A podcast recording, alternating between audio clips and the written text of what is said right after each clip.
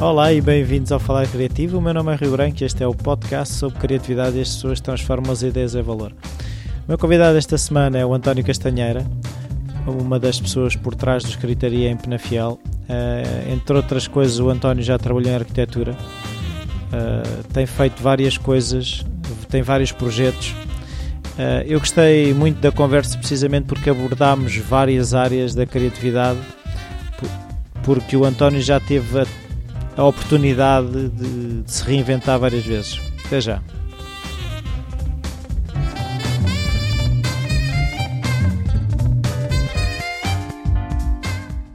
Preparado? Preparado. Olá, António. Obrigado. Um, Queria-te começar por perguntar se a, a, tua infância foi estimulante em termos de criatividade. Se ias a museus, se havia algum artista na família, alguma coisa desse género. Não, nesse sentido, nesse sentido não foi.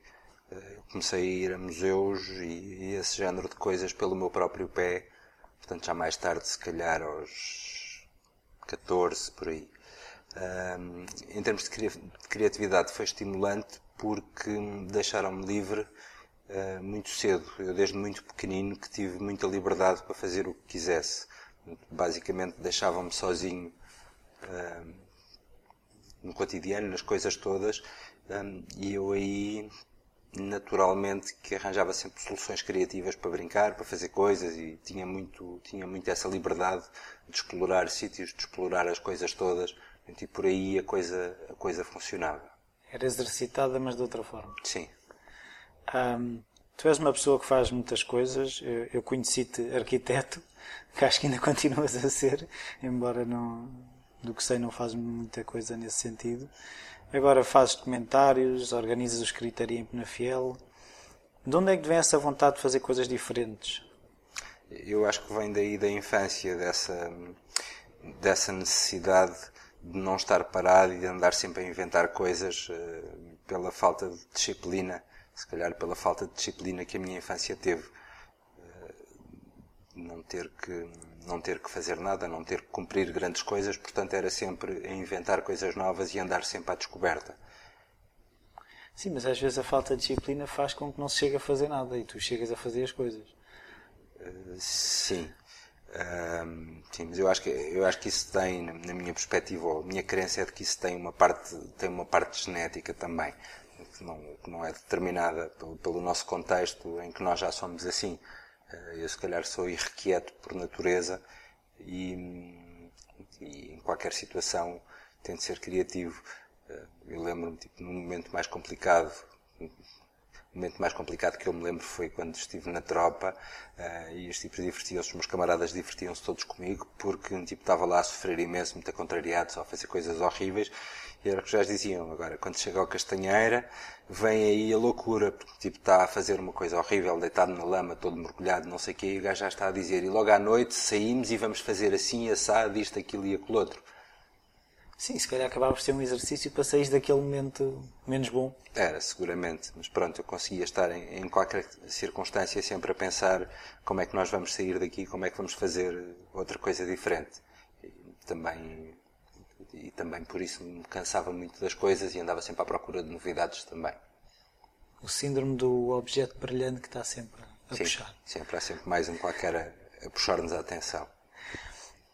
Tu tens rotinas de busca de inspiração, cultivas a criatividade, mesmo sem ter algo de concreto? Procuras Sim. estimular? Sim, tem que ter. Um, não sei se com os outros é assim, mas comigo a criatividade é, é, vem do contágio. Portanto, é, para mim é fundamental, sempre que tenho um trabalho qualquer ou qualquer coisa, ir ver coisas que muitas vezes até nem têm diretamente a ver com aquilo que eu estou a fazer, mas que servem para despoltar a criatividade das coisas que eu preciso de fazer ou que quero fazer. É normal eu, nas alturas em que tenho que desenvolver um projeto novo, ir, por exemplo, ver muitas exposições, eu posso ir ver uma exposição de, sei lá, de relógios e daí tirar uma, acabar por roubar uma ideia que depois me vai dar origem a uma coisa que não tem nada a ver com isso, como um colóquio sobre literatura, por exemplo, mas é, é, normal e a mim faz muita falta roubar uma ideia aqui e transformá-la depois numa coisa totalmente diferente. Então, eu nunca consigo eh, sentar-me do nada e, e, ter ideias. Elas vêm sempre de, de qualquer outra coisa. Mas, ou seja, no, no, teu dia a dia, faz parte do teu dia a dia essa procura de, de sim, informação? Sim, faz parte do meu dia a dia. Eu tenho sempre, tenho sempre que gastar uma parte do dia com, com, essa, com essa coisa. Há um amigo meu que é um coreógrafo italiano de sucesso é um indivíduo muito engraçado, eh, e ele usava, usava muita expressão exatamente para o mesmo, ele funcionava exatamente da mesma maneira que eu. Ele dizia que precisava de tempo no dia a dia para fecundar a criatividade. E eu achei que era uma expressão muito feliz, porque de facto nós temos-la cá, mas está a precisar de ser fecundada por uma outra coisa qualquer que, que vem de fora deixar uma semente para que a nossa criatividade funcione. Então a criatividade ele entendia como, como terra, um meio de desenvolvimento. Sim, por exemplo, onde veio uma semente para crescer, ou então se calhar ele até tinha uma ideia mais romântica e mais orgânica da coisa e se calhar pensava na criatividade como um ventre à espera de, um, de uma, sementinha uma, sementinha mais orgânica para, para fazer desenvolver um, um, embrião e depois dar, dar à luz qualquer coisa. Ok. Das diferentes coisas que tu fazes ou, ou que já fizeste, sentes que o processo de criar é o mesmo? Ou a tua maneira de abordar uh, as coisas, mesmo elas sendo diferentes, a tua maneira é a mesma? Não, o processo, o processo é muito semelhante. Um, para o bem e para o mal, o processo é muito semelhante. Eu, um monte de vezes, quando estou a fazer escritaria, nestes últimos anos, eu formalmente terei deixado a arquitetura, sei lá, para há uns 5 anos, que não faço nada, mesmo, ou 6. Um, mas eu, um monte de vezes que, que estou no processo de criação destas coisas e, e sinto que é um processo que tem muito a ver com, com o meu processo de criatividade na arquitetura. O processo é o mesmo, não, não muda nada. As coisas funcionam pela mesma fecundação que nós falamos, funcionam muito pelos esquiços, funcionam às vezes por desenhos que se fazem uh, obstinadamente quando não, quando não se tem ideia nenhuma e simplesmente uma pessoa começa a arriscar, arriscar, arriscar e, e daquilo que risca acaba por, por surgir qualquer coisa que, na qual depois se pode pegar e levar um, uma ideia mais consistente por aí adiante. Mas eu sinto mesmo nas outras coisas um, que eu fazia, sei lá, por exemplo, uh, quando eu dava aulas, uh, era suposto ter uma parte do trabalho muito mais administrativa. O preparar aulas a partir de um programa que existe é suposto ser um processo administrativo em que nós olhamos para o programa, vemos o que é que temos que dar hoje e vamos aos nossos livros da bibliografia e, e preparamos a aula com aquilo. E eu nunca funcionei assim. Mesmo dar aulas devia ser uma coisa administrativa na preparação, para mim era como se fosse um trabalho de artista. Eh, e se eu não estivesse com a disposição certa para inventar uma aula, eh, não conseguia fazê-lo. E, e, tive muitos dissabores por causa disso. Não consegui cumprir prazos quando tinha que entregar os planos de aulas e os planos trimestrais e essa burocracia toda, porque isso para mim acabava por ser sempre um trabalho que se fazia quando estávamos dispostos a isso e que não se conseguia fazer por muitas horas que eu passasse à secretária, não conseguia absolutamente fazer nada se não estivesse eh, disposto a isso, ou podemos usar aquela expressão genérica, tipo, se, não, se não estivesse inspirado para isso, não conseguia fazer mesmo esses trabalhos administrativos. Portanto, o processo, o processo para mim é muito semelhante na, nas coisas todas que eu tenho feito. Em relação a isso, ah, ah, eu uma vez ouvi uma frase, eh, por acaso agora não me lembro quem é que disse, mas uh, só trabalho quando vem a inspiração, mas por sorte ela aparece todos os dias às nove da manhã quando me senta à secretária. Um, essa questão de estar à espera da inspiração, uh, não achas que às vezes também pode ser uh, teres que te sentar já com essa intenção, tipo, tenho mesmo de fazer, ou seja, se o prazo é, um, é, um, é, um, é uma obrigação para te inspirar ou, por, pelo contrário, bloqueia. Que não, a partir daí é que não se é mesmo obrigado é que não sai. Não, o prazo para mim é uma coisa é sempre uma coisa complicada. Quando eu começo a fazer os trabalhos estou sempre longe do prazo e a coisa funciona sempre muito bem. Não custa nada e as ideias vêm e o trabalho flui. Um, quando uma ideia ainda não está madura e já estamos muito em cima de um prazo, aí sim é complicado e eu não consigo fazer nada. Uh, Claro que, como esse senhor das 9 horas, também tenho a felicidade das ideias me surgirem mais cedo, porque começo mais cedo à procura delas, ainda longe do prazo, e consigo funcionar. Agora, depois o trabalho de encher chouriços, isso já pode ser feito em cima do prazo. Quanto mais perto do prazo, maior é o ritmo de trabalho que eu tenho e maior a capacidade que tenho de, de aviar trabalho. mas já não é numa perspectiva tão criativa. Aí, quando, quando as ideias estão maduras, já é só preenchê-las com, com coisas. Mas, mas esta história da inspiração não basta estar sentado à espera que ela venha. A coisa não funciona assim, não é? Se nós precisamos dela, temos que ir, temos que nos pôr a jeito para que ela venha não basta encomendá-la, não é? Não é coisa que se compre, mas temos que nos pôr a jeito. E, e, se não vem, temos que procurar. Já tenho os meus mecanismos, já. Se eu precisar de, de, qualquer coisa, eu sei uma coisa que funciona quase sempre bem para mim. Se eu for ver boas exposições de arte contemporânea, eu trago sempre de lá ideias para, para montes de coisas que, que estou a fazer e trago soluções para problemas que muitas vezes não têm nada a ver com a arte contemporânea. Mas isso é uma das maneiras.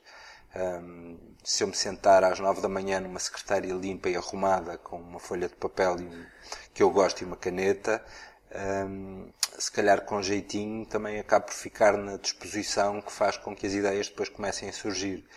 Agora, tem que haver um certo ambiente propício e nós também temos que fazer por ele. Quando começas a fazer eh, alguma coisa é porque já tens uma ideia ou começas às vezes só por começar à espera que aquilo te vá dar algum lado? Isso depende muito das coisas. Isso acontece de uma maneira e acontece de outra. Um, acontece muito e, e isso parece que é um problema para muitos criativos estarmos a trabalhar numa ideia, ou termos que trabalhar numa ideia que já está suficientemente esboçada, mas ainda não está feita e temos que temos que trabalhar nessa ideia. Essa é a altura em que nos surgem muito mais ideias para outras coisas e há sempre aquela aquela tentação de largar o que estamos a fazer e que temos que fazer para começar uma coisa nova. Depois começamos uma coisa nova, quando começamos a conhecê-la melhor, largamos aquilo porque temos mais uma ideia e vamos fazer outra. Isso é um trabalho de disciplina muito complicado um, e, tanto quanto eu sei, é uma coisa transversal uh, aos criativos. Acho que é capaz de ser uma coisa indissociável de, do feitio criativo que as pessoas têm. Se têm um feitio criativo, estão a trabalhar e é normal que quanto mais trabalham, mais ideias para outras coisas tenham. Pois, isso é uma questão de associação de ideias, ou seja, quanto mais ideias tiver, mais associações criamos, mais ideias vamos ter. Exatamente. Um e, e, isso depois percebe-se bem nos momentos opostos, em que quando nós estamos no fim de um projeto, quando acaba um projeto e não temos nada que fazer, dificilmente nos surgem ideias para novas coisas. É preciso começar a trabalhar para que elas depois comecem a surgir outra vez. Aquela fase do princípio é, é muito complicada. E nós vimos isso muito agora com a escritaria, com esta que acabou, eh, em que nós acabamos a escritaria com cinco ou seis projetos novos, ainda estava a escritaria a decorrer e já estávamos cheios de ideias para outras coisas. Tem a ver com o facto de estar a acontecer uma coisa vibrante com muitas ideias e as outras vêm por acréscimo em relação a isso. Se nós não tivéssemos vindo da escritaria com estes, com estes projetos todos, agora estaríamos naquela fase terrível em que tínhamos tempo, estamos num, numa pausa, tínhamos tempo, mas não tínhamos ponta por onde pegar, porque não havia ideias para começar a trabalhar. Relativamente a essa questão de, das pausas e do tempo, tu sentes que tens que ter uh, um período quase de descanso depois de ter estado a trabalhar afincadamente num projeto? Ou sentes-te melhor quando encadeias os projetos e depois é que paras? Como é que, como é que tu funcionas nesse sentido? Eu não me dou bem com os descansos no fim dos projetos. Claro que toda a gente tem a tentação, quando acaba um projeto mais extenuante, de parar e e de jogar golfe, que foi aquilo que eu fiz assim que acabei esta escritaria. Cheguei a Lisboa, dormi e levantei-me de madrugada para ir jogar golfe logo no primeiro dia a seguir.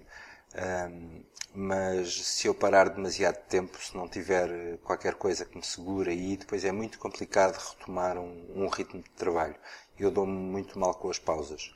Um, portanto, para mim é sempre melhor estar permanentemente a fazer, a fazer coisas criativas sem, sem descanso como dizia Einstein, eh, na vida, eh, a vida é como andar de bicicleta. Para termos equilíbrio temos que estar em, é, em movimento. É, é, isso é, é uma imagem muito, é uma imagem muito própria para isto, de facto.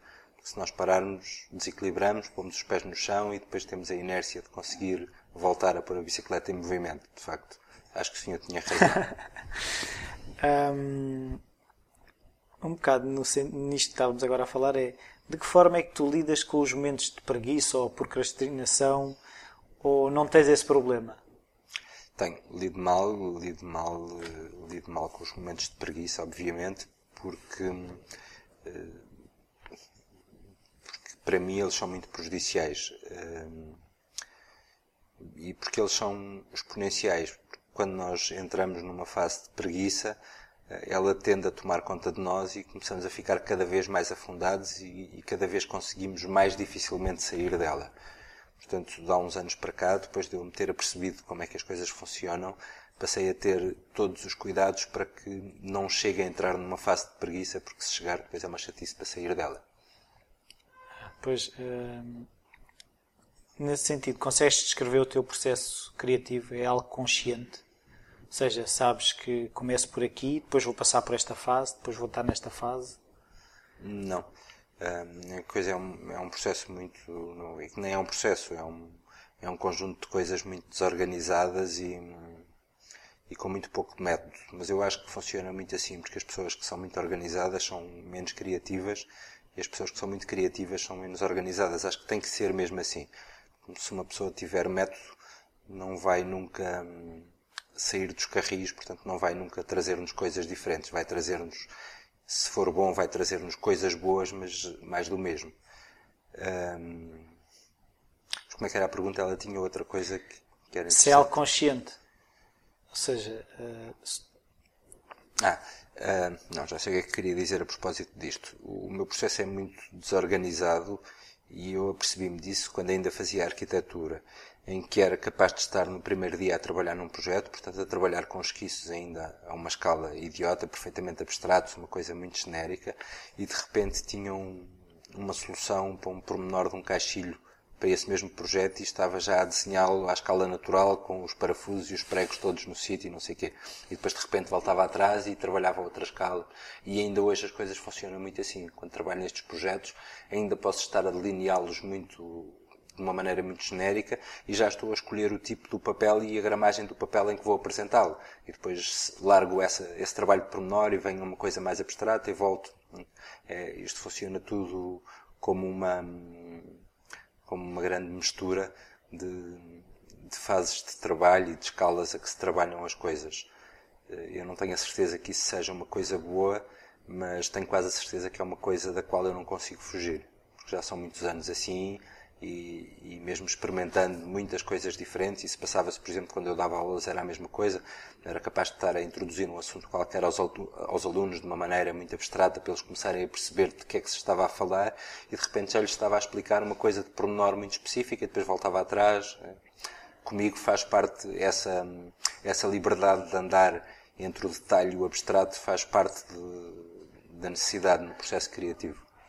Essa necessidade de ir para o, para o parafuso ou, ou, para o detalhe não pode ter a ver com a, quase uma pressa de ver a coisa feita, ou seja, eh, o detalhe está mais próximo da obra final do que a parte mais abstrata no início. Não será uma pressa quase de ver o resultado final eh, feito? Não sei, acho que teria que pensar sobre isso bastante tempo para fazer muitas perguntas para conseguir chegar a essa resposta. Agora, o que eu tenho a certeza é de que e eu tenho muita pressa em ver as coisas feitas. Portanto, és capaz de ter razão, é capaz de, é capaz de passar por aí a necessidade do detalhe de começarmos a ver as coisas próximas do final. Porque sim, eu tenho muita pressa em, em, ver as coisas feitas e normalmente quando as coisas começam a ganhar os contornos muito próximos do final e eu consigo perceber exatamente como uma coisa vai ser, eh, perco um bocado o interesse e se não tiver eh, uma grande motivação, porque pode ser uma coisa pragmática como um prazo ou um contrato ou um a um pagamento, uh, corro o risco até de largar esse projeto definitivamente e de pegar noutro que, que esteja mais longe da realidade para começar a, a transformá-lo numa coisa mais próxima da realidade. Uh, tinha muito esse problema com os projetos de arquitetura e com os prazos. Uh, nesse sentido, tu, se for um projeto muito grande, tens mais dificuldade em aceitar? Sim, eu lido mal com projetos muito grandes por uma questão de feitio, porque eu sou obsessivamente controlador. Portanto, eu tenho, tenho que conseguir controlar as coisas todas que faço ligadas à criatividade. E se o processo tem uma escala, tem uma dimensão maior do que aquilo que eu consigo controlar, hum, eu não consigo fazê-lo de todo. Porque não consigo, não consigo controlar, não, não tenho muita facilidade em delegar. Eu, eu delego, mas, mas, em determinadas circunstâncias e, e não é fácil. Portanto, hum, sim, eu nesta fase que já sei um bocadinho mais da vida, tendo a recusar projetos demasiado grandes porque, porque acho que não os consigo controlar. Voltando um bocadinho, se calhar, à tal necessidade de ver as coisas mais depressa feitas. Sim, a coisa pode ir por aí. Sim. De facto, um, um projeto demasiado distante, com um final demasiado distante, hum, é uma coisa mais abstrata e se calhar motiva-me menos para, para conseguir começar a trabalhar nele por essa, por essa distância entre, o, entre a ideia inicial e o, e o objeto feito. Mudando agora um bocadinho de assunto, mas mantendo nesta questão da criatividade, nos documentários que tu fizeste sobre os escritores, ah, já existia uma história que tu quisesses contar de início, um ponto de vista, ou depois de, recolheres eh, o material de, das entrevistas surgiu uma maneira de contar a história ou isso já vinha do início? O processo com os filmes, é, estranhamente, é exatamente o mesmo das outras coisas. Uh, e nós não falamos aqui, eu acho que isso é importante. Uh, mas está por trás dessas coisas todas que eu tenho estado a dizer. Uh, eu não consigo definir um plano à partida e depois passar não sei quanto tempo a preencher esse plano com trabalho administrativo para a ideia. Portanto, para, que eu consiga funcionar, eh, eu tenho que estar em permanente descoberta nas coisas todas que estou a fazer. Portanto, elas têm que ser sempre uma novidade. portanto, se eu chegar, se eu chegar aqui de manhã e souber o que é que tenho que fazer o dia todo, provavelmente não vou fazer nada porque é muito, é muito complicado. Então a única hipótese que eu tenho é chegar aqui e saber que me estou a meter num pântano de areias movediças e descobrir de que maneira é que se lida com isso ao longo do dia. E os filmes foram os dois assim. Uh, eu tinha uma ideia muito genérica do, do que queria fazer, uh, mas uh, a cada dia estava a descobrir de novo como é que o que é que eu queria o que é que eu queria fazer com os filmes e o que é que e o que é que iam ser os filmes.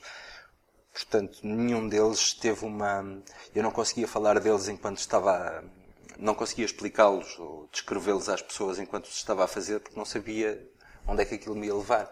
Foi um, uma descoberta permanente. Claro que eu fiz, no caso do Urbano, fiz horas e horas e horas de entrevistas, mas eu não sabia muito bem uh, depois como é que havia de usar aquelas horas de entrevista que eu tinha.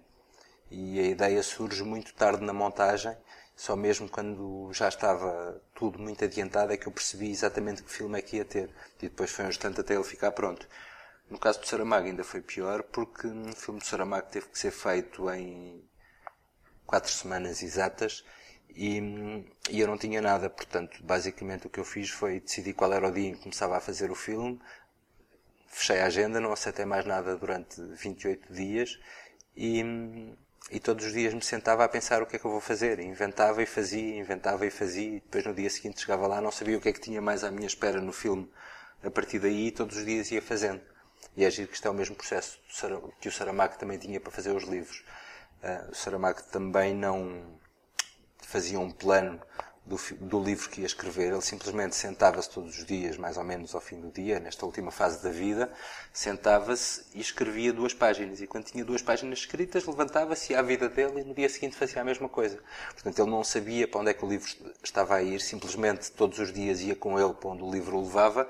E depois havia um dia, como ele dizia, em que olhava para aquilo e percebia, era como se o livro lhe dissesse: Eu já estou pronto. E pronto, e ele largava o livro e estava pronto. E, e comigo passa-se muito, passa-se muito isso. Quando não se passa isso é estranho e as coisas não correm muito bem.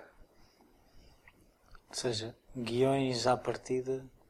Eu gosto muito de fazer guiões uh, e planos detalhados e não sei o quê, mas esses são os que estão na gaveta. Esses são aqueles que nunca se fizeram e eu tenho muitas dúvidas que se façam. De facto, eu tenho muitas coisas dessas, tenho muito prazer em projetar, mas quando o guião está feito, eu já não tenho mais nada a fazer porque concretizar as coisas já não me dá gozo, dá-me dá gozo inventar. Portanto, se eu faço um plano em papel para depois fazer uma coisa concreta, já nunca vou fazer a coisa concreta. A única hipótese que eu tenho é atacar a coisa concreta sem um guião e ir, ir escrevendo o guião à medida que estou a fazer a coisa. Mas então, para ti, a partir do momento em que uh, está tudo definido, o teu trabalho acabou? É, basicamente é isso. O resto daí para a frente é o sacrifício. E como eu disse há bocadinho, só faço essa fase final se estiver em causa um problema de prazo, um problema de dinheiro, ou às contrato. vezes um problema de contrato ou de honra mesmo perante a pessoa que está do outro lado. Mas é um sacrifício muito grande, porque quando a coisa está toda descoberta, hum, já não há, já não há nada que me atraia ali e só fico contrariado. Tens um crítico interior e se tiveres lidas bem com ele? Não, não tenho. Uh, não tenho um crítico interior e tenho muita dificuldade em ter críticos exteriores também. Uh, o crítico interior é, é, é, quem todos os dias me vai uh, questionando a propósito das coisas que eu estou a fazer, mas não tenho, não tenho assim grandes conversas com ele. é o próprio processo uma vez que eu não, não gosto de trabalhar com os guiões e que ponho a mão na massa e vou descobrindo o que estou a fazer à medida que estou a fazer, claro que eu me questiono muito nesse momento instantâneo sobre o que estou a fazer, mas não vou para casa, por exemplo, uh, pensar e discutir comigo próprio sobre o que estou a fazer para trazer ideias novas no dia seguinte. Vou para casa pensar noutra coisa qualquer e quando chego cá, enquanto estou a fazer, é que estou a pensar no que estou a fazer críticos exteriores, um, aquele problema de delegar nos outros é, transborda para aqui também, porque há poucas pessoas um, a quem eu reconheça o estatuto de serem meus críticos. Portanto, uh, tolero a muito poucas pessoas, ou dou importância a muito poucas uh, críticas exteriores. Uh, quando, dou, quando lhes dou crédito suficiente, ouço-os sem reservas, mas é muito complicado uh, encontrar uma pessoa de quem eu aceite críticas com facilidade. Até agora estivemos a falar muito uh, da tua maneira de trabalhar uh, quase sozinho. Quando tens de trabalhar em equipa, consegues encaixar a tua maneira de ver as coisas ou sentes que tens que mudar muito quando tens de trabalhar em equipa? Eu quando tinha o ateliê, tinha, nós funcionávamos em equipa, éramos três. E a coisa funcionava muito bem, porque estava tudo muito bem definido, quem é que fazia o quê, havia uma hierarquia clara, tudo isso funcionava. E eu acho que se for assim, as coisas funcionam bem. Se toda a gente tiver os seus papéis e uma hierarquia, que eu acho que é importante, as coisas funcionam. Eu não tenho problemas em, em cumprir ordens eh, de trabalho e acatar diretrizes e essas coisas quando tenho que trabalhar em equipe. Agora, por hábito, estou a trabalhar, estou habituado a trabalhar em equipe, sendo eu a mandar na equipe, o que é um bocadinho diferente.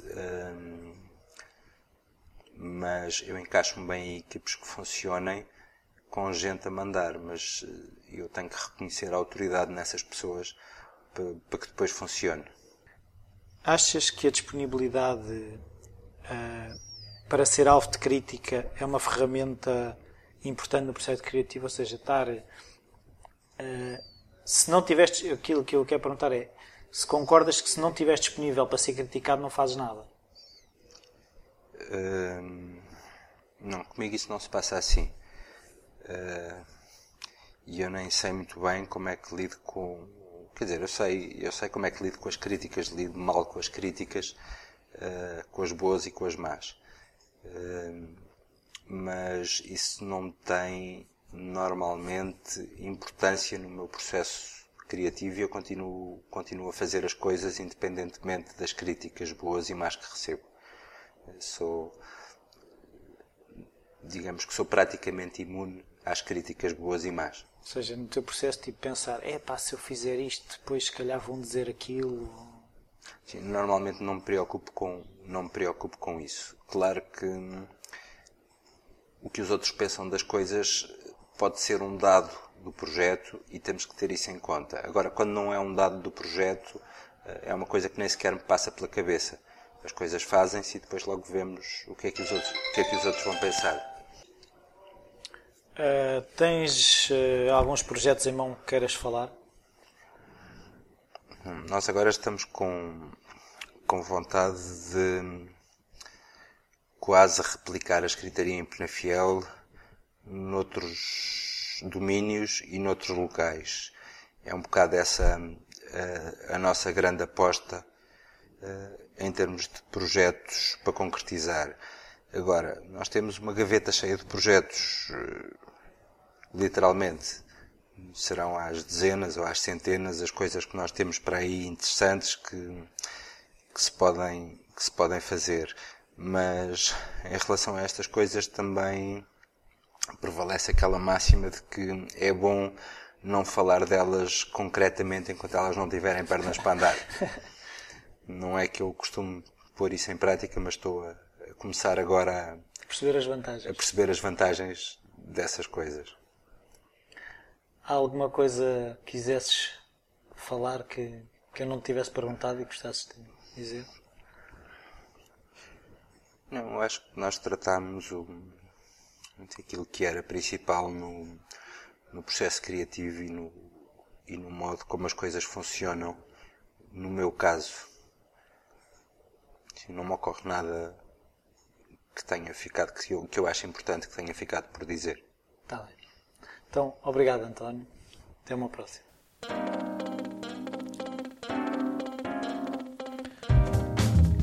Bem-vindos de volta. Uh, espero que tenham gostado de mais esta conversa que tive.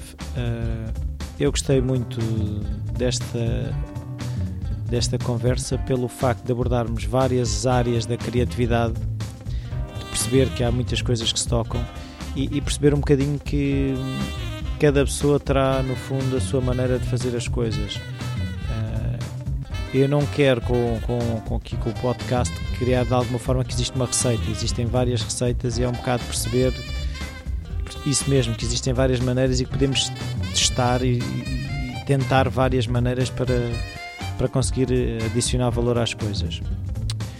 Eh, eu gostava de ouvir a vossa opinião, eh, por isso, se puderem passar pelo, pelo site, deixar comentários na página do Facebook.